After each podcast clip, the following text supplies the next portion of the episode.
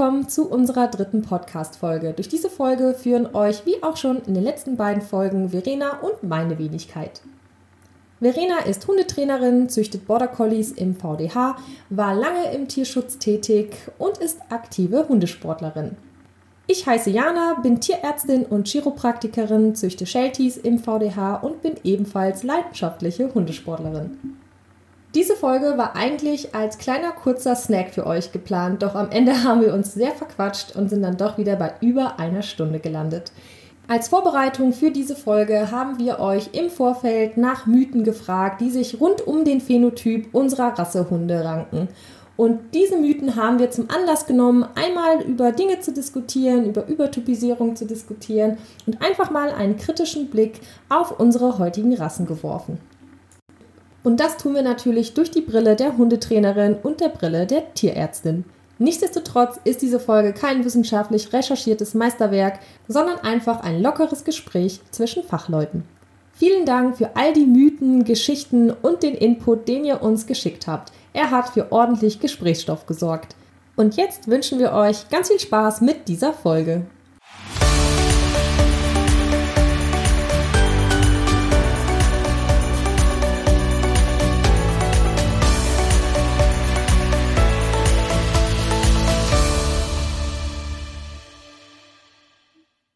Ja, herzlich willkommen zu unserer dritten Folge in unserem Hundezucht-Podcast.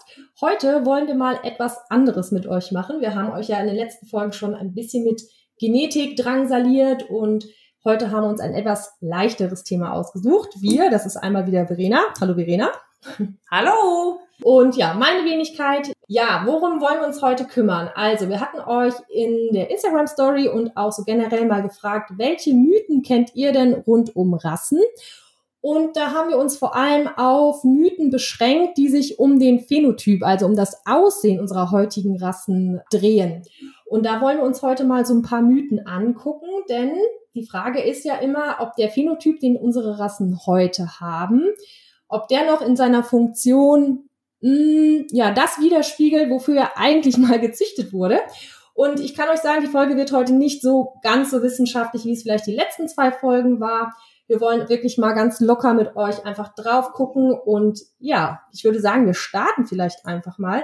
Eine erste Mythe, die oder ein großer Mythos, ähm, den man immer wieder liest, der betrifft uns jetzt eigentlich auch, weil es nämlich mit unseren Rassen zu tun hat, die wir selber züchten. Verena züchtet ja Border Collies und ich Shelties. Und da gibt's ja immer wieder Hunde mit extrem viel Fell, auch bei den äh, Collies, wo man ja im Prinzip manchmal das Gefühl hat, das sind nur noch wandelnde Sofakissen. Und ja, da wird zum Beispiel gerne gesagt von äh, Rasseliebhabern und auch von Züchtern, dass das viele Fell vor der Hitze schützt, was sich ja im ersten Moment paradox anhört. Ja, also ich habe ja ähm, erst seit sieben Jahren Border Collies oder acht Jahren fast, aber ich habe ja sehr lange schon Tibet und da kannst du dir vorstellen, dass dieser Mythos über Fell mich auch schon echt lange verfolgt was da alles erfunden wird, warum Hunde viel oder langes Fell haben müssen, das ist schon zum Totlachen. Und ja, als, als du mit diesem Vorschlag kamst, ähm, äh, Busting the Myth, also Mythen rund um Hunde, das, da musste ich direkt dran denken. Ähm, Fell kann natürlich nicht vor Hitze isolieren. Das Fell sei die beste Klimaanlage. Ich meine, die Vergleiche, die dann gezogen werden, wenn du da eigentlich nur zwei Minuten drüber nachdenkst, sagst du natürlich, wie kann denn das sein? Also einer dieser typischen Vergleiche, die ich aus der Tibetarier-Welt kenne, ist ja, die Tuareg, die Wüstenbewohner, die hätten ja auch diese langen Kaftans an und die würden also in der Bewegung immer Wind zufächeln. Ich meine, A, das Schwitzen eines Hundes, das weiß eigentlich, glaube ich, jeder, dass es vollkommen anders funktioniert als das Schwitzen eines Menschen, der nun mal über den ganzen Körper verteilt die ähm, Schweißdrüsen hat und dann über Verdunstungskälte natürlich auch mehr erreichen kann als ein Hund. Aber man braucht ja bloß mal den Selbstversuch zu machen und sich eine Decke überzulegen und sich dann in die Sonne zu stellen, im Vergleich zu keine Decke drüber gelegt. Ja, also ich denke, was man halt einfach sagen muss, ist, dass ein Hund, der seine Thermoregulation macht, der muss die Wärme ja nach außen abgeben. Und dann deshalb macht es natürlich keinen Sinn, wenn er jetzt ein Fell hat, was, äh, was ihn nach außen hin isoliert, dann ist er ja gar nicht mehr in der Lage, seine Körperwärme abzugeben. Und wenn es jetzt von außen heißer wird, dann wird es jetzt halt unter seinem Fell auch deswegen nicht plötzlich kühler. Also das macht ja irgendwie relativ wenig Sinn. Und ähm, was man halt dann immer wieder auch liest, ist, dass äh, man das Fell deswegen halt auch auf keinen Fall kürzen darf und dass es auch seine komplette Funktion verliert, wenn man es zum Beispiel an bestimmten Stellen kürzt. Das ist natürlich schon irgendwie ein bisschen bisschen witzig. Ähm, ja, zum Totlachen, ne? Und wenn du überlegst, ähm, dass die Körperinnentemperatur von einem Hund ja zum Beispiel auch deutlich höher ist als unsere. Und jetzt leben wir ja hier in Deutschland wann ist denn mal die Außentemperatur bei uns äh, so viel wärmer als die Körperinnentemperatur des Hundes? Das heißt ja letztendlich, die meiste Wärme strahlt der Hund eigentlich ab. Die meiste Zeit strahlt er Wärme ab und gibt sie an die Umgebung auf, äh, ab, also Ausgleich vom wärmeren zum kühleren. Und äh, ja, wie soll das funktionieren? Also das macht für mich keinen Sinn. Man kennt ja auch dieses Bild, was immer wieder geteilt wird mit einer Pseudo-Wärmebildkamera. Da wird dann ein Retriever gezeigt, der so eine Art äh, Löwenschuhe hat. Und dieses Bild ist also vollkommen falsch interpretiert. Da wird die äußere ähm, Messung gezeigt, also was ganz oben drauf zu sehen ist. Und da wird also damit argumentiert, dass da, wo das Fell ist, sei es ja nun kühler. Ja, natürlich, aber die richtige Messung wäre natürlich, wie sieht es denn unter dem Fell, also auf der Haut aus? Und da müsste eigentlich jedem äh, Grundschüler klar sein, dass wenn obendrauf Fell ist, dass es dann unten drunter natürlich sehr viel wärmer ist. Das ist ja auch der Sinn von Fell, dass die Wärme innen drin gehalten wird.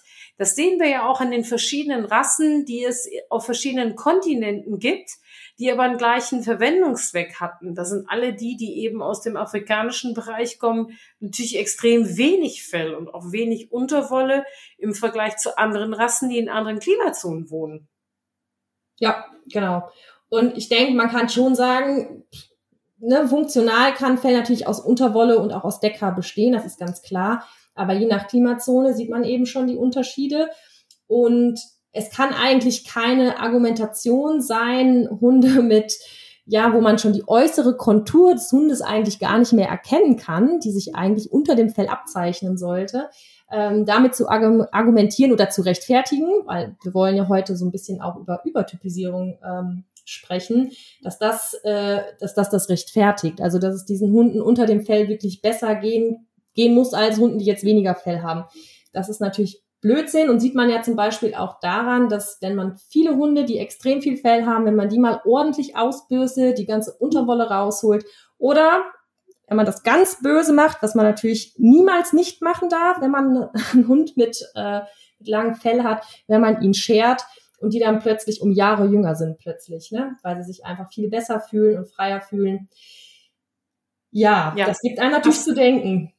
Das war mein, mein größtes Highlight der letzten Tage. Also man lebt in der Teamit-Community, lebt man damit, dass einem eigentlich Todesflüche hinterhergeworfen werden von so manchen Langhaar-Nazis, wie ich sie dann gerne nenne, sagen wir mal Langhaar-Fetischisten, dass äh, gesagt wird, dir müsste man den Hund wieder wegnehmen und das ist Tierquälerei. Und mein absolutes Highlight ist gerade ein paar Tage her. Es ist nämlich tatsächlich so, also wenn man den Tierwitz, gerade wenn sie ein bisschen älter sind und man kürzt ihnen das Fell, sobald es dann wärmer wird, also meine sind auch im Winter, lasse ich es wachsen, ich schneide nur das Gesicht frei und äh, im Sommer oder wenn es wärmer wird, kürze ich das dann und die werden echt, wie Diana schon sagt, einfach nochmal fünf Jahre jünger und flitzen dann fröhlich über die Wiese, wälzen sich im Gras, weil es schon eine Art äh, Last ist, von der man sie befreit. Und die Erklärung war, das ist eigentlich nur Stress. Wir hätten alle keine Ahnung. Diese Hunde stünden also unter extremem Stress und würden sich deswegen so schnell über die Wiese bewegen. Also ihr seht, wo das Ganze hinführt. Äh, die absurdesten Theorien werden herangezogen, um äh, den Leuten da irgendwas madig zu machen. Und letztendlich seid es nur ihr, die für euren Hund entscheiden, was ist für diesen einen Hund das Beste. Und dass ein, ein Fell seine Funktion verliert. Am Ende reden wir von toten Keratinfasern, nicht mehr und nicht weniger. Das heißt, es wird überhaupt keine Nachricht übermittelt an die Haut und an die ähm, äh, Haardrüsen, dass, äh, dass das Haar gekürzt ist. Diese Nachrichtenübermittlung kann ja gar nicht stattfinden. Also ist diese ganze Herleitung für mich völlig absurd.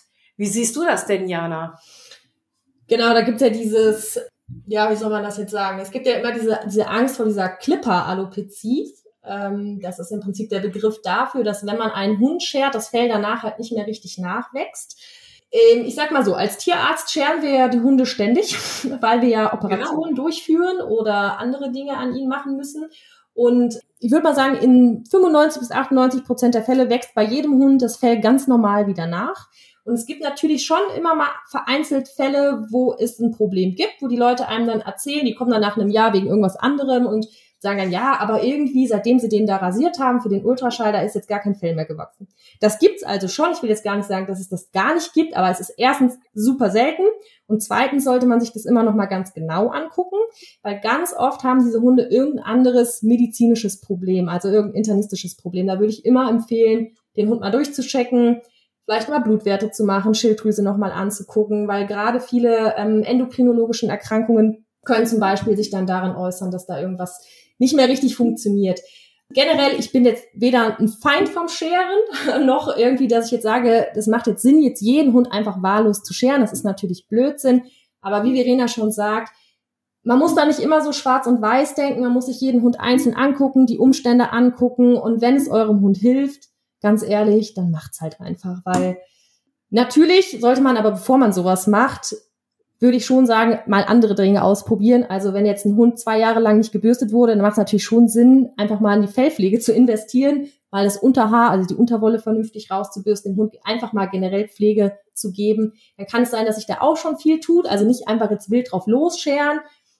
Aber ja, es ist, glaube ich, auch so ein Mythos und auch so eine, ah, wie soll ich sagen, also bei Facebook, wenn man das in bestimmten Rassegruppen schreibt, dann, ähm, dann kann man sich zurücklehnen und dann weiß man, es wird lustig. Absolut, da kannst du ja gleich schon das Popcorn nehmen bei dem Thema. Und äh, gerade diese vielen älteren Hunde, wo die Leute irgendwann den Schritt gegangen sind, auch wenn sie ein Leben lang wirklich das super toll gemacht haben mit dem Rausbürsten, die Haut wird einfach auch im Alter etwas empfindlicher. Das ist bei Menschen nicht anders als bei Hunden auch. Und wenn man das dann nicht mehr möchte oder der Hund das offensichtlich nicht mehr so gut ab kann und nicht mehr möchte und die Leute scheren diese Hunde dann. Es redet ja niemand davon, einen Hund zu rasieren. Bitte nicht.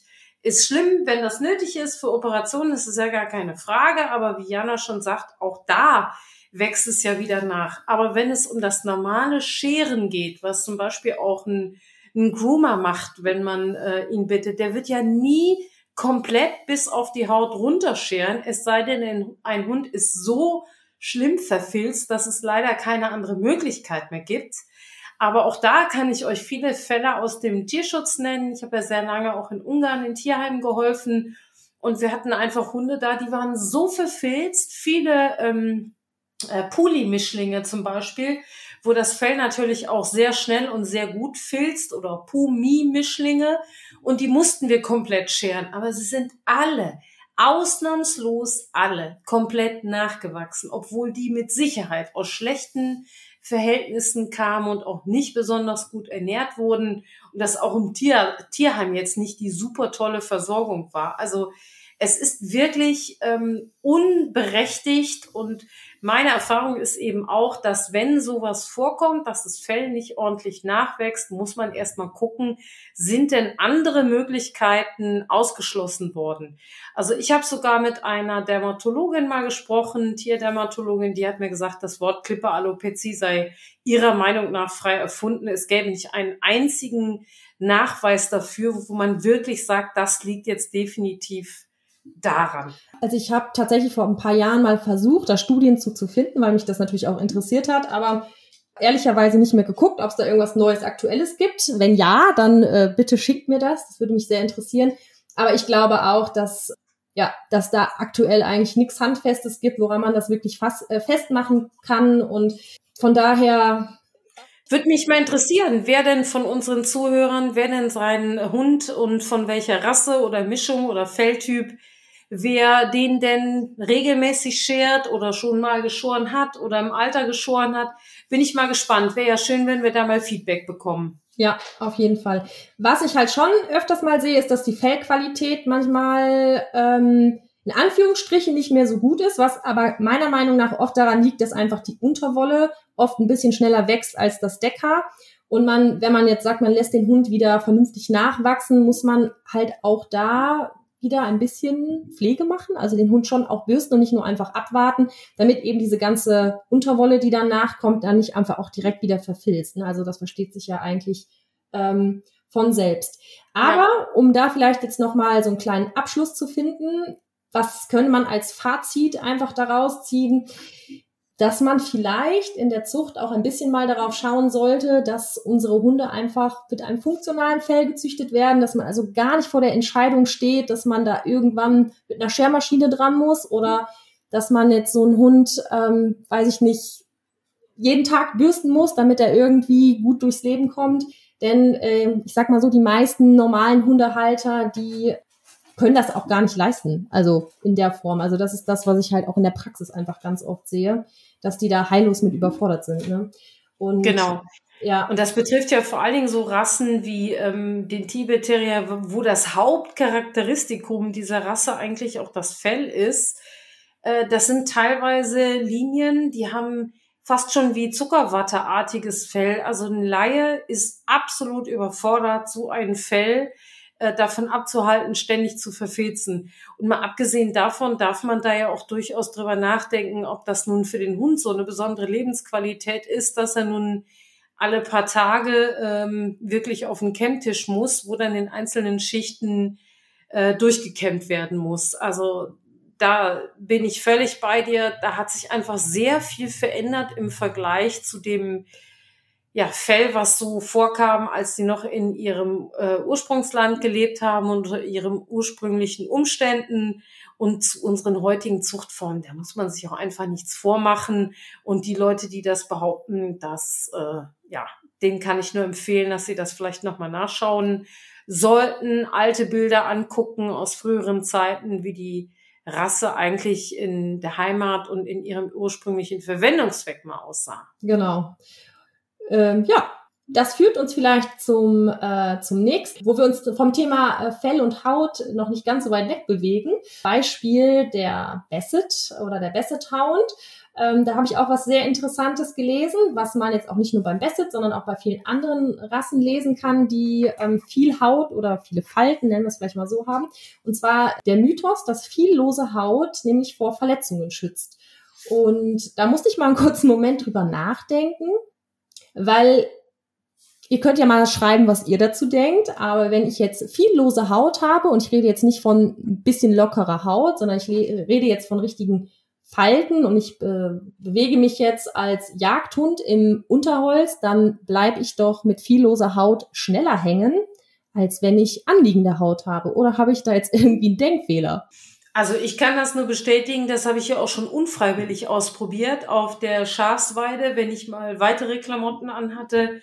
Da bleiben einfach die Dornen irgendwo hängen und sie piesacken einen dann, indem sie immer wieder, sobald sich das dann bewegt, irgendwo reinpieksen. Also ich kann da jetzt auch nicht wirklich den, den äh, Vorteil erkennen. Und das bezog sich ja gerade bei dem Basset oder bei der Aussage einer langjährigen Basset-Züchterin auch darauf, dass, ähm, dass auch das Auge damit besser geschützt sein soll, dass zum Beispiel das Unterlid eben äh, nicht eng anliegend ist. Und da hört es bei mir ganz auf. Also das kann ich gar nicht verstehen, was für ein Vorteil das sein soll. Ja, ist ja auch aus medizinischer Sicht eigentlich total sinnfrei, denn wenn ich äh, eine Lidspalte habe, die einfach komplett offen steht und die Bindehaut, äh, also die Konjunktiva liegt da komplett frei, da kommt Dreck rein, ähm, da kommt Fremdkörper rein, ähm, das Auge ist viel disponierter für Umwelteinflüsse. Also ja, das macht natürlich keinen Sinn.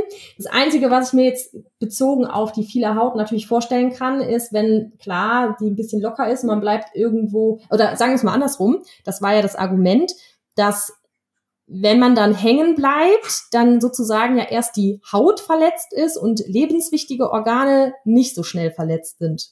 Kann man jetzt ja, also ist Wobei ich mich auch frage, wo muss man denn dann reinlaufen, dass es ja. bis zu lebensgefährlichen genau, Verletzungen genau, genau. bleiben kann, äh, gehen kann. Also wenn es irgendwo ein ja, ein Metallspeer ist, dann bezweifle ich, dass die lose Haut irgendwas bringt, wenn ja. ich ehrlich bin. Und auch da, wenn wir dann wieder zurückgehen zu den Ursprüngen dieser Rasse und uns einfach mal Fotos angucken, wie diese Hunde vielleicht vor 150, 200 Jahren ausgesehen haben, dann wird man sehen, dass die Definition von loser Haut zu diesem Zeitpunkt anscheinend eine ganz andere war als das, was wir halt jetzt unter loser Haut verstehen. Und ähm, ja, da sind wir, glaube ich, wieder bei dem Punkt, ja, wo ist da so die Funktionalität? Die ist ja da heute eigentlich nicht mehr gegeben. Genau, also das, das, was uns eben so, als wir uns darüber unterhalten haben, am meisten gewundert haben, und da freuen wir uns auch so auf eure, euren Input oder eure Mythen, die ihr noch so beisteuern könnt, ist, ähm, dass offensichtlich erst im Nachhinein, also nachdem man angefangen hat, Rassen züchterisch äh, zu verändern, den Phänotyp zu verändern, hat man dann erst sich teilweise Märchen ausgedacht, die das in irgendeiner Form rechtfertigen sollten. Also ganz klar ist es ja beim Bassett, es ist durch die Einkreuzung vom Bloodhound gekommen, dass der so zeitweise, muss man ja sagen, so extremfaltig war, was er ja heute Gott sei Dank nicht mehr ist. Also da wird auch zurückgezüchtet, aber da ist es erst dazu gekommen und dann fing man aber erst an, sich diese äh, ja diese Geschichten zu überlegen, warum das jetzt so unbedingt Sinn macht. Und das ist schon kurios, oder? Ja, definitiv. Du hast ja auch schon den äh, Bloodhound angesprochen. Dann äh, ist das eigentlich die perfekte Überleitung, um über lange Ohren zu sprechen, äh, gerade bei Jagdhunden, beziehungsweise eher gesagt bei den äh, Schweißhunden. Weil da habt ihr uns auch so ganz äh, lustige Sachen äh, geschickt. Und ähm, da hieß zum Beispiel, dass die langen Ohren bei der Suche sozusagen die Duftpartikel zur Nase hin zufächern, also sozusagen ein ja, ein Trichter bilden, damit der Hund die Duftpartikel besser aufnehmen kann. Und was ich auch sehr witzig fand, dass die Ohren sozusagen als Scheuklappen fungieren. Also dass der Hund rechts und links nicht mehr so viel wahrnimmt und durch die ähm, dabei noch konzentrierter ist auf seine Suche. Und äh, ja, da hatte Verena im Vorgespräch, als wir da mal so ein bisschen über ein paar Dinge gesprochen hatten, schon äh, was Lustiges äh, gesagt. Ich weiß nicht, ob du das nochmal sagen willst mit den, äh, dass wir die Hunde da so ein bisschen unterschätzen vielleicht auch? Ja, also wenn du dir mal anschaust, welche Hunde heute in der tatsächlichen Rettungshundearbeit tätig sind, ja, da sind auch Bloodhounds, aber da sind auch ganz viele Hunde, die vollkommen anderen Phänotyp haben, also Stehohren und also keineswegs lange Ohren oder lange Lefzen und die das auch auf äh, ja, einer halben Arschbacke abreißen und äh, für mich ist das so ein bisschen, als ob sich äh, Klein Erna von nebenan da irgendwie ein Ferrari anschafft für eigentlich Dinge, die sie auch mit dem Fahrrad erledigen könnte. Und das ist so in etwa der Vergleich, dass ich für ja, Mantrailing im Hobbybereich mir einen Bloodhound zulegen muss. Also da glaube ich, wird einfach auch die Fähigkeit von Hunden mit ihrer Nase zu arbeiten, wird äh, grandios unterschätzt. Und wenn ich die Hunde so beobachtet habe beim äh, Mantrailen, die haben immer noch lange genug Zeit, mal eben pinkeln zu gehen, nochmal einen Baum zu checken und dann gehen sie einfach zurück, gehen wieder auf die Spur und finden dann die äh, Versteckperson. Also das, das scheint für Hunde, man weiß ja noch gar nicht so richtig, wie das funktioniert, dass die sich auf einen bestimmten Geruch einloggen können und diesen Geruch dann auch tatsächlich nicht mehr aus der Nase verlieren, selbst wenn die Versteckperson sich mit Deo einsprüht und Fahrrad fährt und, und schwimmen geht, dass das so ein Hund einfach überhaupt nicht irritieren kann. Auch nicht, wenn er dreimal über seine eigene Spur drüber rennt. Also ich glaube, dass es einfach gar nicht nötig ist, da so spezielle Hunde auszuwählen. Also ich glaube, ähm, generell bei dem Thema nötig ist ja auch die Frage, ob jetzt zum Bloodhound, der ja seit ich weiß nicht wie vielen hundert Jahren äh, genau darauf selektiert wurde, und zwar Spuren nachzugehen, jetzt noch die Hilfe seiner Ohren dafür benötigt. Also nee, garantiert nicht. Ne, das finde ich halt ein bisschen ähm, bemerkenswert. Ähm, ich bin aber gar nicht so wirklich drin in diesem ganzen Schweißhunde-Thema, Jagdhunde-Thema. Also schreibt uns gerne, was ihr dazu meint. Was Verena aber auch nochmal gesagt hatte, dass die Bloodhounds ja auch oft gar nicht mit so niedriger Nase suchen. Ne? Also dass die ja eigentlich mit dem Kopf auch oft eher oben suchen. Oder was heißt oben, aber halt nicht mit der Nase direkt am Boden. Und da würde das ja noch weniger Sinn machen eigentlich. genau. Also ich weiß, dass das eben bei äh, den Schäferhundeprüfungen auch heute noch so ähm, gerne gesehen ist, dass die Hunde mit tiefer Nase suchen, aber nötig haben sie es nicht. Also Hunde können auch sehr gut ähm, das so aufspüren. Also wenn man überlegt, dass die Spuren nachsuchen können, die Tage alt sind, dann kann man sich ja überlegen, dass eine frische Schweißspur von einem angeschossenen Stück Wild, ja, das ist Piece of Cake. Also das ist ja sowas von einfach. Da muss ein Hund garantiert nicht seine Nase für äh, runternehmen. Klar, die Schweißspur ist auf dem Boden, aber da muss der nicht so tief in die Nähe gehen. Das kann er sicherlich auch so finden. Aber ich bin gespannt. Wir haben bestimmt Leute dabei, die in dem Bereich sehr aktiv sind. Also wir lassen uns da ja auch gerne eines Besseren belehren. Auf jeden Fall. Aber es ist auf jeden Fall immer mal, ja, sehr interessant zu lesen was so die äh, Begründungen sind für den einen oder anderen äh, Phänotyp und ja, was zum Beispiel ja, das Thema überlange Ohren angeht. Jetzt haben wir noch, ähm, jetzt kommen wir nochmal zu den Haaren zurück. Das hätten wir ja eigentlich direkt am Anfang damit machen können, aber es passt vielleicht trotzdem jetzt auch ganz gut. Und zwar gibt es ja einige Rassen, die vom Haarkleid so konzipiert sind, dass sie ja wie so ein Pony haben vor den Augen. Und ähm, da war auch eine sehr interessante Begründung, warum das so ist, dass das ein natürlicher Sonnenschutz ist. Hm, jetzt muss ich mal gerade überlegen, was für Rassen mir da einfallen. Du hast ja, beziehungsweise Tibet-Terrier, ne, Verena? Bei denen ist Genau, der Briard fällt mir da ein, der Tibet, der Bearded Collie. Ähm, da wird ja gesagt, das wären also Rassen, die wären per se lichtempfindlich. Äh, nee. Die sind dann lichtempfindlich, wenn ihnen natürlich ihr Leben lang die Augen zugehängt sind und man irgendwann dann mal Licht ins Dunkle bringt, dann kann das sein, dass es für die Hunde ungewöhnlich ist. Aber äh, ja, dass die per se lichtempfindlich sind, kann ich jetzt aus äh, sieben Tibet-Terriern, die ich in meinem Leben so besessen habe oder immer noch besitze, kann ich überhaupt nicht bestätigen. Also was ich auch ein bisschen problematisch finde, ist jetzt in der Form, wie das bei vielen Hunden ja mittlerweile ist, dass die halt, also eigentlich ja wirklich wenig sehen dadurch. Das behindert sie ja auch. Ich denke mal, wenn man das jetzt in einer ganz ursprünglichen, moderaten Form irgendwo sieht, dann ist es sicherlich okay. Ja, wie bei so vielen Dingen ist äh, ein zu viel da sicherlich für den Hund eher einschränkend. Also ich kann mir nicht vorstellen, dass ein Hund, dem da alles vorhängt, äh, wo man von außen das Auge schon gar nicht mehr sehen kann, dass der irgendeinen Vorteil dadurch hat. Also das macht nee, ich sehe auch eher ganz viele jetzt mal aus äh, Trainersicht. Ähm, das kann ich tatsächlich immer sehen, dass diese Hunde in der Kommunikation wirklich eingeschränkt sind. Also vor allen Dingen andere Hunde können das nicht einschätzen. Also gerade wenn sie eben nicht selber zu einer Rasse gehören, die das so von klein an aus der Weltenkiste gewohnt ist, dass die ganze Familie drumherum langes Fell vor den Augen hat, dann ist das erstmal ein Unterschied. Also es macht schon was aus, dass der Blick nicht nachvollzogen werden kann und das nicht gesehen werden kann. Und wenn dann eben keine Augen mehr zu sehen sind, dann fehlt schon ein Teil der Kommunikation. Und das kann man auch wirklich sehen in dem Unterschied. Ähm, auch für die Hunde selber, die davon betroffen sind. Also sie haben natürlich ein ganz eingeschränktes Sichtfeld und können auch durchaus mal schreckhafter reagieren auf den einen oder anderen Reiz, den sie halt erst sehr viel später wahrnehmen als ein anderer Hund, der jetzt kurzes Fell im Gesicht hat. Ne? Natürlich ist es auch eine Lösung, dass man da irgendwie mit Zöpfen oder Spänkchen oder keine Ahnung was arbeitet, aber das habt ihr wahrscheinlich auch schon alle gesehen. Ich bin nicht immer so ein Fan davon. Es muss schon richtig gut gemacht sein, weil ich habe auch schon ganz viele Zöpfchen oder Spänkchen gesehen, die am Ende die Funktion des Auges total beeinträchtigt haben. Und das kann ja mal gar nicht sein, dass dann der Lidschluss irgendwie beeinträchtigt ist. Du meinst, weil es dann so festgezurrt wird? Genau, weil es in irgendeine Richtung geht. Klar, das Fell und die Wimpern sind ja auch unheimlich lang bei diesen Hunden.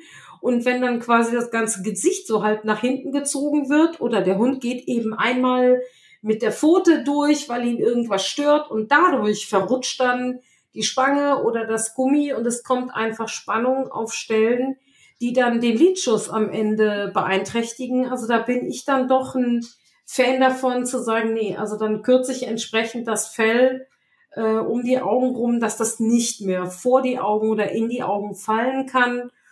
Und auch wenn das eben Langhaarvertreter oft andersrum erzählen, dass wenn sie das Fell kürzen, hätte der Hund deutlich mehr Probleme mit Augenreizungen oder sogar Entzündungen. Bei mir ist es genau andersrum in meiner Erfahrung. Also ähm, und für mich macht das auch einfach Sinn, dass wenn nichts mehr in die Augen hängt und kein Staub oder Fremdkörper oder Bakterien durch das Fell mehr ständig in die Augen gelangen können, ist das für mich äh, logischer, dass da nicht so viel passiert. Ich weiß nicht, Jana, kannst du das denn sagen aus eurem Alltag in der Praxis, dass du mehr Hunde hast mit langem Fell und Augen und oder Hautproblemen? Nö, eigentlich nicht. Also ich habe jetzt gerade überlegt, ob ähm, was der dann auch so die weitere Konsequenz wäre, wenn man das mal zu Ende denkt. Also was würde es denn für die Hunde bedeuten, die eben nicht diese Matte vor den Augen haben? Also jetzt ganz normale andere Rassen, wie jetzt ein deutscher Schäferhund oder ein Labrador. Die haben ja jetzt auch nicht irgendwie mehr Augenprobleme oder sind plötzlich, äh, weiß ich nicht, von der Sonne geblendet, äh, weil sie da jetzt eben keine Matte vorher haben. Also von daher finde ich dieses Argument ein bisschen schwierig. Wäre jetzt auch tendenziell dazu, dafür zu sagen, wenn man jetzt so einen Hund hat und das wuchert da alles zu. Ich, also ich würde es bei meinem eigenen wahrscheinlich rigoros abschneiden. Und da muss man wahrscheinlich gucken, dass man es halt regelmäßig nachschneidet, weil ich glaube, das Argument ist wahrscheinlich, dass dann die nachwachsenden, also kannst mich gern korrigieren, das war jetzt nur so ein Gedanke, dass die nachwachsenden Haare, je nachdem, was die dann für eine Länge haben, dann wieder schneller ins Auge pieksen können. Vielleicht ist es auch so gemeint. Das heißt, dass man dann gucken muss, dass man das halt regelmäßig nachkürzt. Ähm, ja, oder halt wirklich mit einem äh, mit einem Haargummi oder einer Spange irgendwie zur Seite machen und dann natürlich darauf achten, dass man da jetzt natürlich nicht zu viel Spannung drauf hat, ganz klar, ne? Also so genau. Also machen, ich ja. finde grundsätzlich alles ist besser, als wenn der Hund nicht sehen kann. Das muss man natürlich auch irgendwie immer bedenken, wenn man sich so eine Rasse kauft, dass man natürlich irgendwie auch dafür verantwortlich ist, ähm, dass man da eine gute Lösung findet, ja. denke ich. Du, eine Sache fällt mir gerade noch ein. Ähm, Thema Hotspots ist ja im Augenblick, glaube ich, auch wetterungsbedingt gerade recht mhm, aktuell. Ja. Äh, wie ist denn das so? Ähm, ist da dein Gefühl, dass das eher bei langhaarigen Rassen auftritt, kurzhaarigen oder gibt's da gar keinen Unterschied? Also ich weiß jedenfalls nur, es wird immer sofort gesagt, bitte drumrum äh, freischeren, damit Luft rankommt und es heilen kann. Ja, genau. Ähm, ja, weiß gar nicht, ob das jetzt äh, hier so ganz reinpasst, aber klar, gute Frage. Also ich habe eigentlich das Gefühl, so die klassische Rasse sind vor allem so Labrador, also tatsächlich äh, Rassen, die viel draußen sich in Pfützen legen, viel schwimmen gehen und ein sehr dichtes Fell haben. Das heißt, wo immer so eine, ja, ich sag mal, so eine gewisse Feuchtigkeit irgendwie im Fell bleibt, dass das jetzt grundsätzlich Langhaarrassen sind, die dafür jetzt irgendwie prädestiniert sind, würde ich tatsächlich gar nicht sagen. Also es sind schon viele, viele auch kurzhaarige Rassen, die das bekommen und ganz besonders oft tatsächlich Labrador auch, wenn ich so drüber nachdenke. Also Interessant. Und beim Labrador könnte man ja sagen, das Fell hat sich eigentlich phänotypisch ja sehr wenig verändert. Also da ja. könnte man ja dann sagen, dass das keine, ja, keine Auswirkungen sein kann auf eine Zuchtselektion, was das Fell angeht. Nee, genau. Nee. Also grundsätzlich kann natürlich jeder Hund einen Hotspot kriegen. Ich habe auch schon Collies mit Hotspots gehabt und ich habe auch schon jede Menge Aussies gehabt mit ähm, Hotspots. Ich glaube, dass das schon, dass bestimmte Hunde gibt, die da auch eine gewisse Neigung für haben und ich beobachte es halt vor allem bei so warm, feuchten Klima. Ne? Also jetzt die Jahreszeit, die ist halt eigentlich so perfekt. Dass ein Hund jetzt im Winter halt so einen richtig fetten Hotspot kriegt, das passiert auch mal, aber ist halt eher selten. Und mhm. ähm, ja, Genau. Und was man dann machen muss, ist halt wirklich ausrasieren und halt gucken, dass man es irgendwie trocken kriegt, ne? Mhm. Ja. Was ja auch irgendwo wiederum äh, dafür spricht, dass halt viel Fell auf keinen Fall, was das angeht, ein Vorteil hinsichtlich Schutz und Heilung sein kann, sondern dann ein Nachteil ist.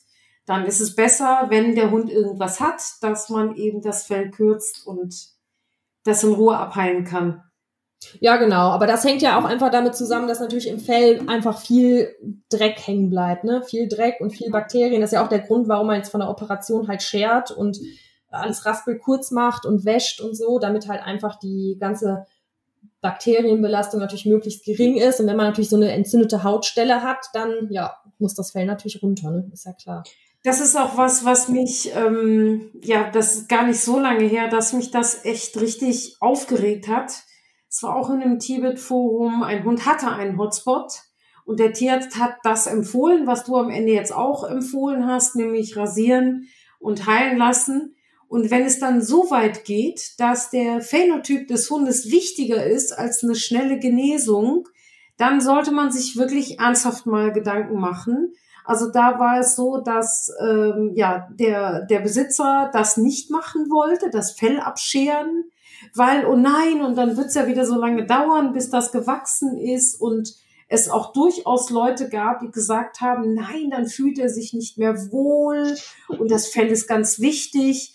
Und das finde ich dann schon, das macht mir dann auch wirklich Das ist Sorgen. ja schon ähm, aus medizinischer Sicht sehr schwer. Also ähm, da habe ich natürlich auch jetzt so gar kein Verständnis für. Zum Glück muss man ja sagen, hat man solche Leute selten, aber es gibt sie. Und das sind natürlich schon oft auch Leute, die, ja, die halt auch gern Ausstellen fahren oder die halt da besonders viel Arbeit reinstecken, dass ihr Hund so aussieht, wie er aussieht. Da hatte ich auch mal einen Fall, ich glaube sogar auch mit einem Hotspot und das war auch ein Bobtail, wenn ich mich richtig erinnere, ist schon ein paar Jahre her. Und ich hatte noch kein Wort mit der Frau gesprochen, aber das allererste, was sie mir gesagt hat, an dem Hund wird nichts geschoren. Das war der allererste Satz, so fing das Gespräch an. Also es gibt da durchaus manchmal kuriose Begegnungen und ähm, klar, aber wenn die Gesundheit des Tieres im Vordergrund steht, dann sollte man sich doch auch bitte für die Gesundheit entscheiden. Und wenn es jetzt nur ein bisschen Fell ist, come on, also das wächst nach. Ja. Ne? Ja, okay, viel haben wir zum Fell erzählt. Ähm, jetzt hatten wir noch so einen Punkt, wo wir selber auch nicht so ganz wussten, wie wir das einordnen sollen. Äh, das geht um den Corgi. Ne? Der Corgi ist ja ein sehr kleiner Hund, aber ein sehr langer Hund und er hat sehr kurze Beine. Also er ist ja eigentlich für die Vieharbeit gezüchtet worden, beziehungsweise war er halt ein Farmhund. Genau. Ja. Und hat vor allem an Rindern gearbeitet. Und jetzt wurde gesagt, ja, die kurzen Beine helfen gegen das äh, Ausschlagen des Viehs. Also, dass er sozusagen flink genug ist und nicht so schnell Tritte abbekommt. Und da haben wir mal eben so ein bisschen gebrainstormt und uns mal überlegt, macht das denn eigentlich Sinn, macht das keinen Sinn? Ähm, haben uns auch überlegt, okay, was gibt's noch für Rassen, die an, äh, an Rindern arbeiten? Da fällt einem ja sofort der Australian Cattle Dog ein. Und ist natürlich auch ein kleiner, in Anführungsstrichen kleiner, kompakter Hund, aber natürlich nicht zu vergleichen mit einem, äh, mit einem Corgi. Also ja, was meint ihr? Bringt das was, bringt das nichts? Und dann müsste man sich natürlich auch mal die Bilder angucken, wie Corgis ausgesehen haben, die wirklich noch wirklich am Vieh gearbeitet haben. Die sahen natürlich ein bisschen anders aus als die, die wir jetzt haben. Absolut. Also mich, ich meine, von der ganzen Statur her, dass du einfach auf wenig Bein relativ viel Masse hast. Also in der Tat könntest du ja den Oberkörper von einem Corgi nehmen und du könntest da Beine drunter schrauben, die dreimal so lang sind. Und dann würdest du denken, ja, das, äh, das passt auch schon zusammen. Also das ist ja das Kuriose, wenn du das Gewicht von diesen Corgis siehst, dann ist das äh, in etwa da, wo meine Border Collies liegen. Ja, das finde ich schon erstaunlich. Und für mich ist auch so die Herleitung etwas kurios, dass die also extra so gezüchtet wurden, damit sie von austretenden Rindern nicht so schnell getroffen wurden. Also am Ende war es ein kleiner Hund, äh, ein kleiner, auch giftiger Hund. Die sind ja ganz gerne mal ein bisschen äh, schnappig dabei und die waren natürlich nützlich, die waren furchtlos, haben gekläfft und haben natürlich, konnten die auch Vieh einfach mal treiben. Aber das ist ja für mich eine Frage und äh, da bin ich mal sehr gespannt. Ich werde morgen auch mit einer äh, Pembroke-Züchterin mal darüber reden, ob das tatsächlich auch so herzuleiten ist oder ob das einfach ein Typ war, der auf den Farmen vorkam, der vielleicht nicht so viel gefressen hat, der relativ handlich war, der nicht so viel Platz gebraucht hat. Aber am Ende ist er ja auch äh, sofort dann ersetzt worden, sobald es dann eben um äh, Schafe ging durch den Border Collie und dann gab es auch kaum noch Corgis irgendwo. Also der, der Border Collie hat einfach diesen, diesen äh, Corgi komplett abgelöst. Also ich kann mir jetzt nicht vorstellen, dass das so ein, ein großer Verlust gewesen ist oder dass der Hund wirklich so viel Vorteile gebracht hat, dass man den dann gar nicht mehr quasi weitergezüchtet hat. Also die sind ja wirklich fast ausgestorben, könnte man sagen. Ja, und ich kann mir auch nicht vorstellen, wie effektiv das ist, wenn man so kurze Beine hat und wirklich an einer großen Herde arbeiten muss. Also das ist ja eher was für kurze Einsätze. Also Genau, und auch für wenig Vieh. Und das, glaube ich, auch war die Realität. Also das ist ja noch nicht vergleichbar gewesen, dass die Leute da tausend Rinder hatten, ne? sondern die hatten eben ihre, weiß ich nicht, zehn oder was. Also für sich und äh, für den Markt. Ne? Mehr gab's ja da nicht. Das war ja keine Massenproduktion. Und dass da ein kleiner Hund, der auch mal gesagt hat, komm, jetzt bewegt euch mal, geht mal in den Stall abends.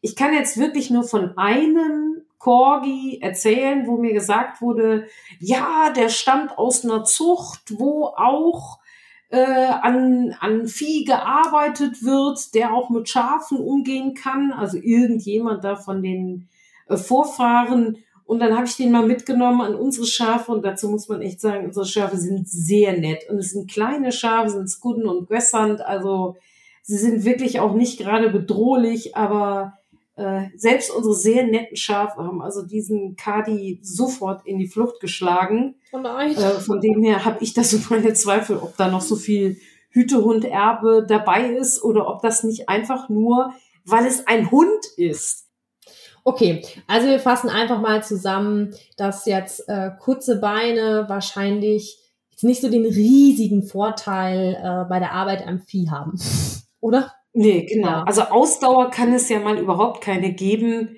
Das glaube ich einfach nicht, dass man in der Form, also auch wenn man Corgis mal galoppieren sieht, äh, es sieht nicht so aus, als ob das über lange Strecken funktioniert, sagen wir es mal so. Ja, Genau. Und vermutlich waren dann diese Korks, über die man da noch gesprochen hat, äh, hat man ja auch so ein bisschen mal überlegt.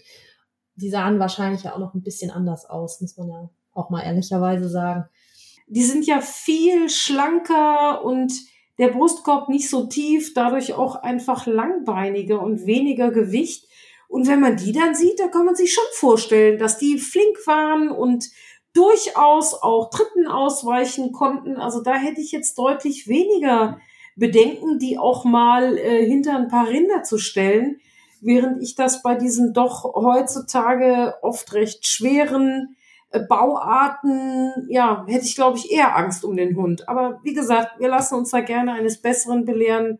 Ich bin gespannt, was ich morgen höre. Ja, ich auch. Gut, dann äh, gehen wir mal zum nächsten Thema. Ein bisschen was haben wir noch auf der Liste stehen. Ähm, ja, Thema Labrador.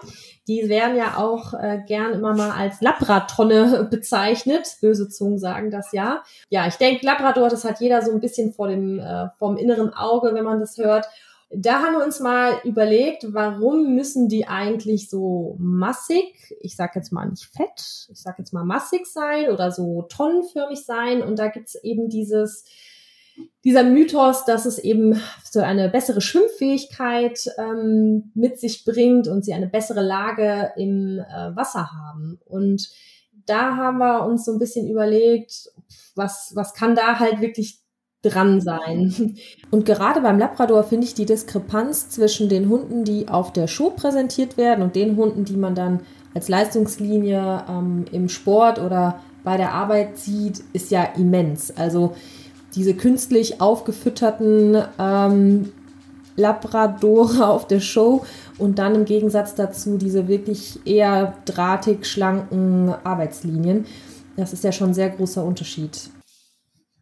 Richtig. Also die, die schlanken sportlichen Varianten, wo man auch weiß, dass die sicherlich den ganzen Tag unterwegs sein könnten und ähm, ja, unter der Flinte eben arbeiten können und auch mal bei Wind und Wetter aushalten konnten, ähm, auch dann eben noch apportieren konnten aus dem Wasser. Dafür sind sie halt eben gebaut und das glaubt man denen auch. Aber das glaubt man eben manchen nicht mehr. Und ich kann ja jetzt eher aus der Seite von den äh, Besitzern sprechen, die mir so begegnen. Und wenn dann sagst, mh, hm, der ist aber ein bisschen mopsig. Man muss es ja auch immer, how to tell my little child, immer vorsichtig formulieren.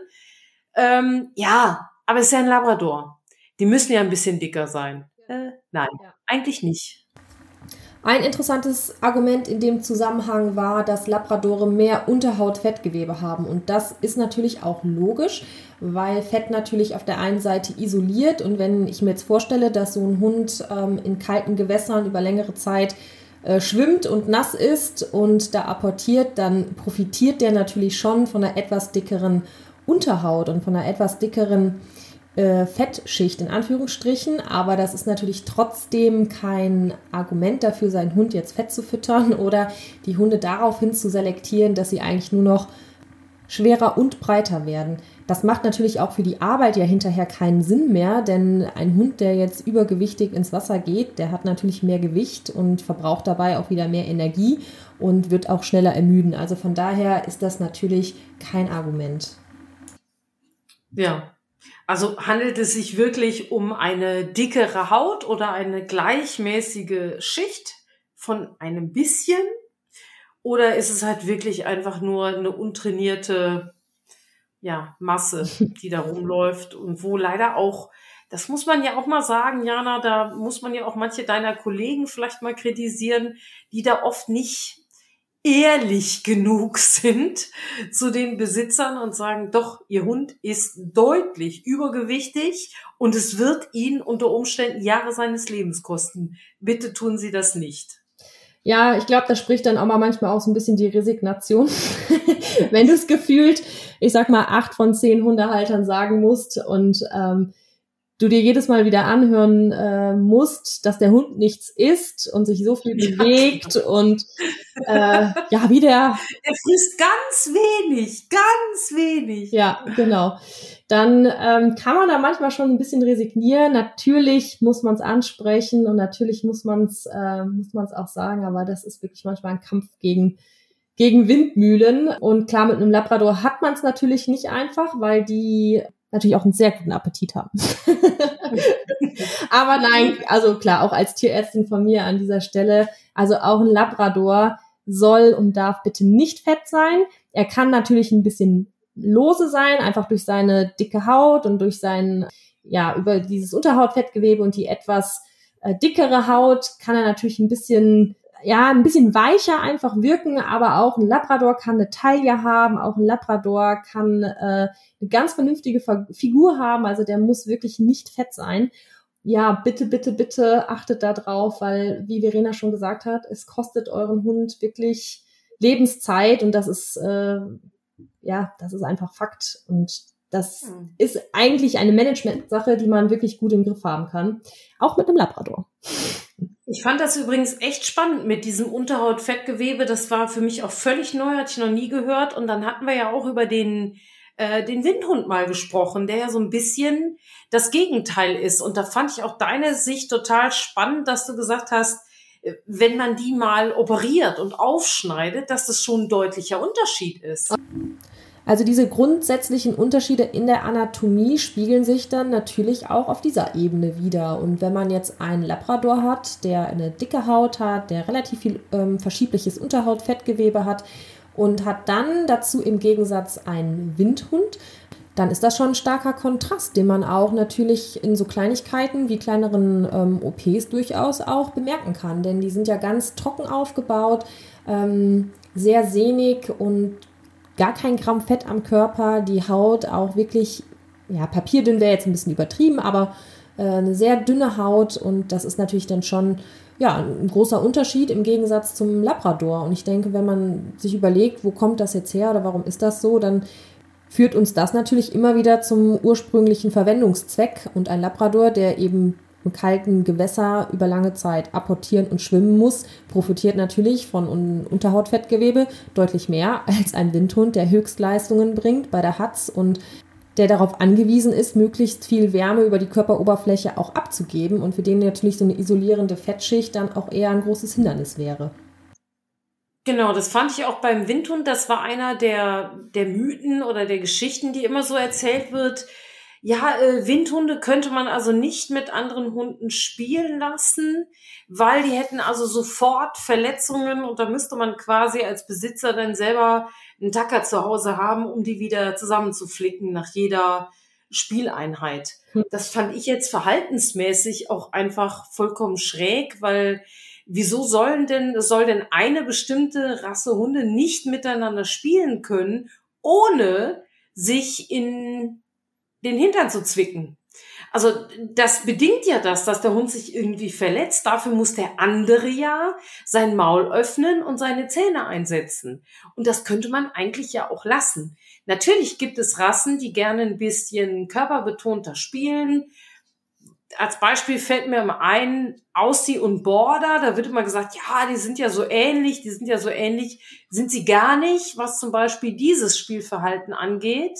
Der Aussie rempelt und ähm, äh, schubst unheimlich gerne beim Spielen. Und wenn drei Aussies, die sich sehr gut kennen, fröhlich miteinander spielen, hat man ja so als Außenstehender schon mal das Gefühl, die bringen sich um. Ja?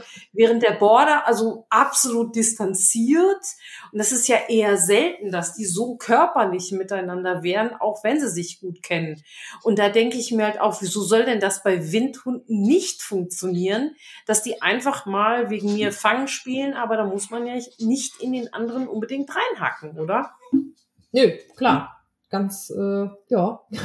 Ja. Vielleicht sind sie auch einfach nur schlecht erzogen. Aber wie gesagt, ich bin gespannt. Also das wäre sicherlich auch was für Windhund-Leute, die äh, da jetzt vielleicht auch empört aufschreien und sagen, ihr habt ja gar keine Ahnung und wir erzählen euch jetzt mal, wie das richtig ist. Wir sind gespannt. Wir sind gespannt.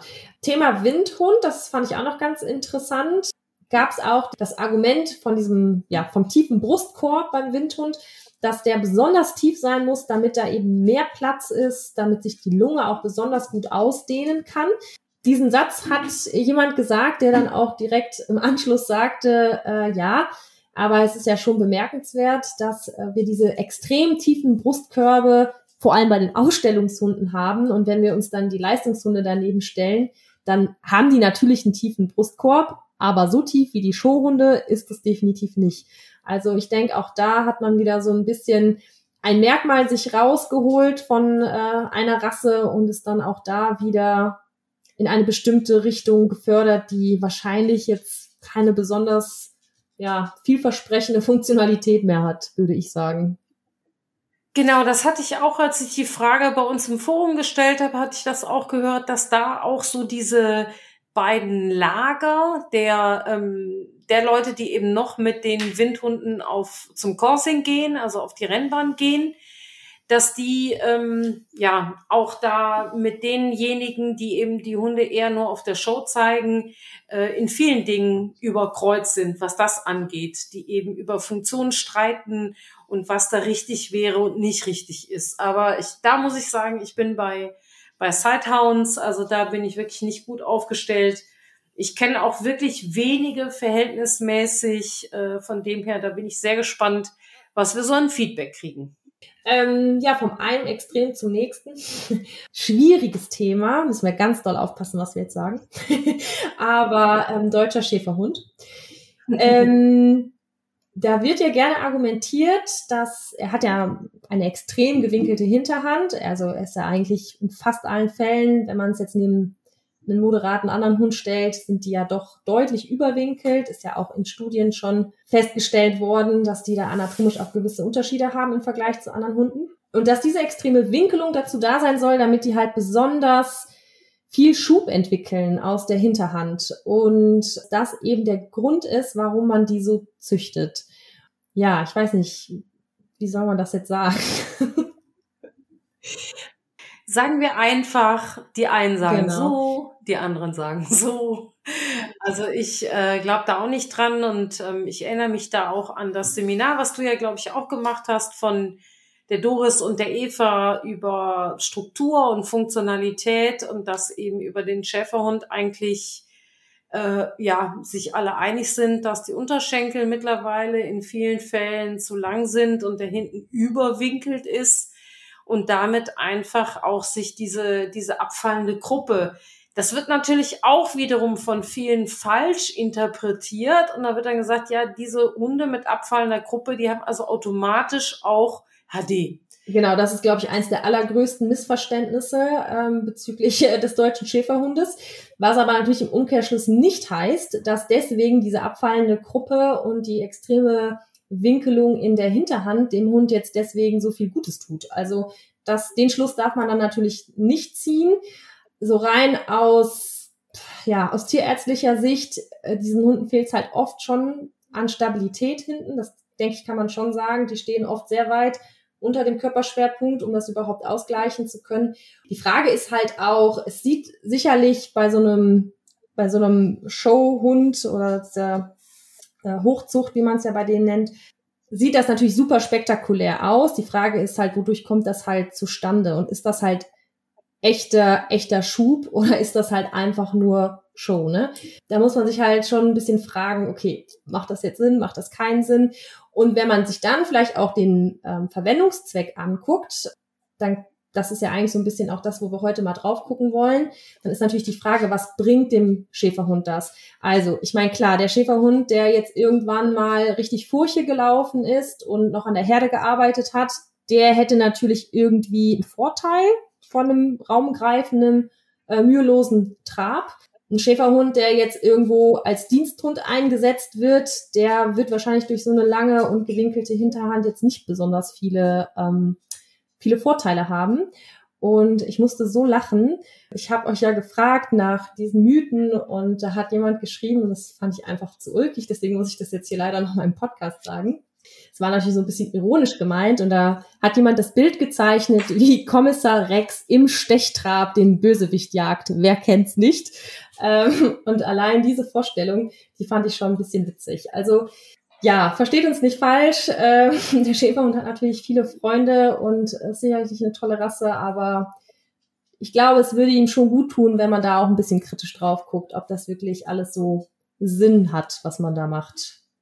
Ich finde es ja gerade beim Schäferhund, finde ich es auch total interessant, dass es da in der Tat eine Trennung gibt zwischen äh, Leistungslinien und also Arbeitslinien und Hochzucht, ja. Aber witzigerweise ein Standard. Und da frage ich mich dann, wenn ich diese Hunde also sehe, die äh, Leistungshunde mit dem geraden Rücken und natürlich nicht dieser Überwinkelung im Vergleich dazu, da frage ich mich dann, wenn in so einem Bericht drinsteht, moderate Winkelung, das muss doch bei zwei Hunden im Phänotyp was völlig unterschiedliches sein. Und was jetzt mal den echten Einsatz angeht, es gibt ja auch heute noch Leistungshunde, äh, Leistungshüten bei den Schäferhunden gibt auch heute noch Hunde, die wirklich an der Herde arbeiten, an großen Herden. Kein einziger hat diese starke Winkelung in der Hinterhand. Die haben nicht mehr Schub und dieser ja Showgate, also dieses, wo du eben meintest, das sieht vielleicht toll aus, ist ja nachgewiesenermaßen, was den Energieverbrauch angeht, total ineffizient. Das ist dasselbe ja beim Border Collie. Du siehst heute auch in der Show diese Hunde, die ihre Beine werfen. Also ich will jetzt nicht sagen marionettenmäßig, aber fast schon Augsburger Puppenkiste. Ne? Äh, das ist aber nicht effizient und das kann ein solcher Hund, der eben über zig Kilometer am Tag äh, ja oft traben musste, sich bewegen musste, das kann er gar nicht leisten in dieser Art der Fortbewegung. Also das ist eben deswegen auch so schräg, dass gerade bei Hunden, die so einer früher so einer strengen Arbeitsselektion unter äh, dass da solche Märchen sich etabliert haben. Und ich glaube, das ist ja gerade mal letztes Jahr gewesen, der Schäferhund, der was Crafts oder Westminster gewonnen hat, der ja auch wirklich, der konnte überhaupt nicht stehen. Also den kippten ständig wirklich hinten seine Sprunggelenke auf den Boden. Das ist eigentlich ja ein trauriges Bild, wenn man überlegt, wo so eine Rasse ja. herkommt. Ne? Dass es einfach heute auch für die Rasse gar nicht mehr möglich ist, ihren Verwendungszweck einfach noch zu erfüllen. Und das ist ja für mich auch so ein bisschen was, wo ich sage, ich möchte nicht, dass der Border Collie da irgendwann hinkommt, ne? dass der ganz weggeht von der eigentlichen Einsatzfähigkeit. Ich würde sagen, äh, wir nähern uns jetzt eh so ein bisschen dem Ende. Vielleicht picken wir uns aber, bevor die Folge jetzt zu lang wird, nochmal eine Sache raus, die, glaube ich, ganz interessant ist. Ähm, das betrifft jetzt vor allem die Bulldoggen und ähm, Boxer. Und die Begründung für, ja, ich sag mal, diese kurzen Nasen, die so ein bisschen zurückliegen und den ähm, Vorbiss bzw. Unterbiss, den die ja dann gerne mal haben, wurde damit erklärt, dass die dadurch besser packen können.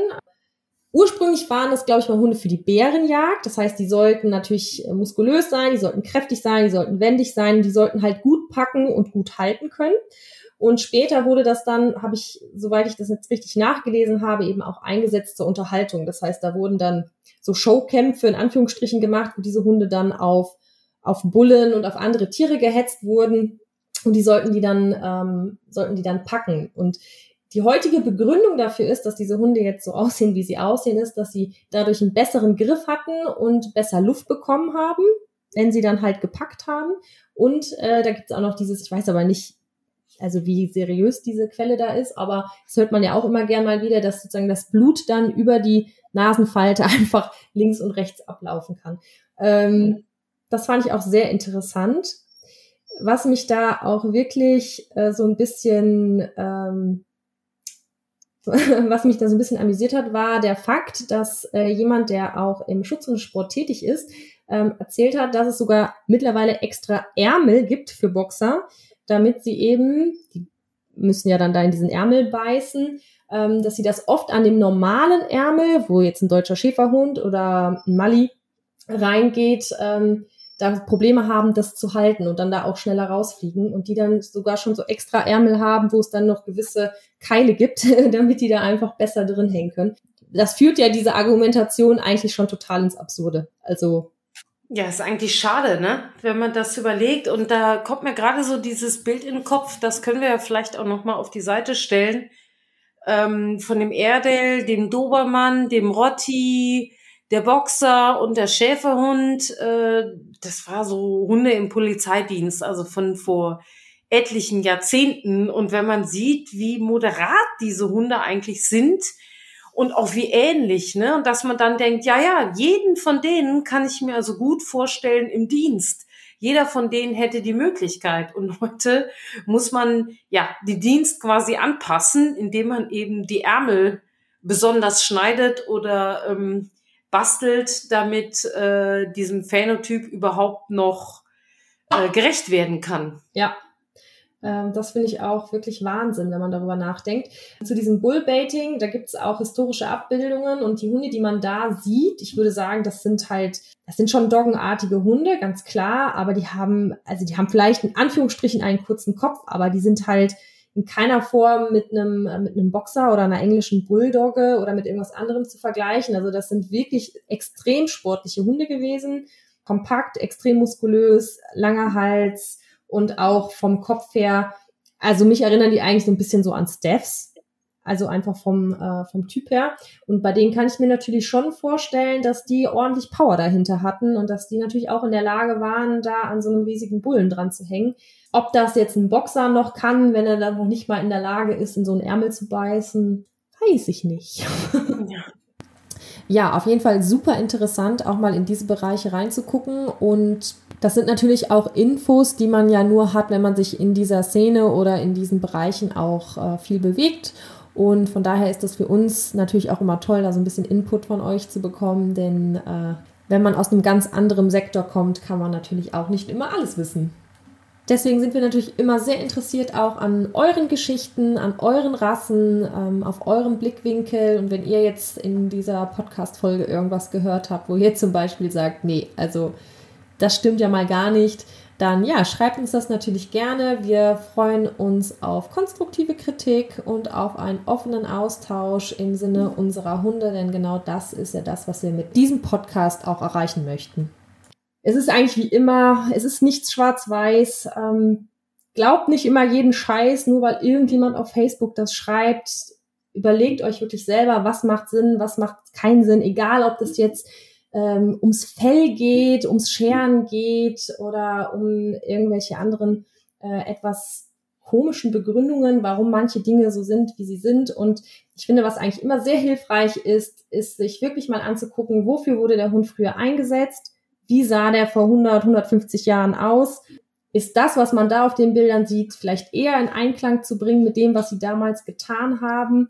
Und dann sollte man sich vielleicht überlegen, ob das, was jetzt aktuell in der Rassehundezucht passiert oder prämiert wird, was auch auf Ausstellungen vorne gerne hingestellt wird, ob das unseren Rassen eigentlich gerecht wird. Und ich glaube, das ist eigentlich so ein bisschen die Message, die wir da einfach auch so ein bisschen, es geht jetzt nicht darum, Rassen schlecht zu reden und überhaupt nicht, aber ja, wie man immer so schön sagt, der Durchschnitt ist vielleicht manchmal gar nicht so verkehrt.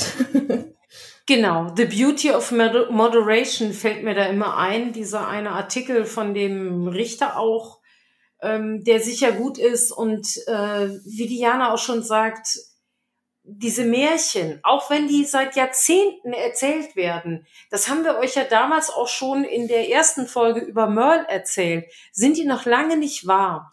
Also wir haben ja letztendlich als Züchter immer die Verpflichtung, auch neugierig zu bleiben. Und da ist es ja irgendwo auch äh, ein Bestandteil des Ganzen, dass wir sagen, wir hinterfragen das mal, ob das denn alles so stimmt.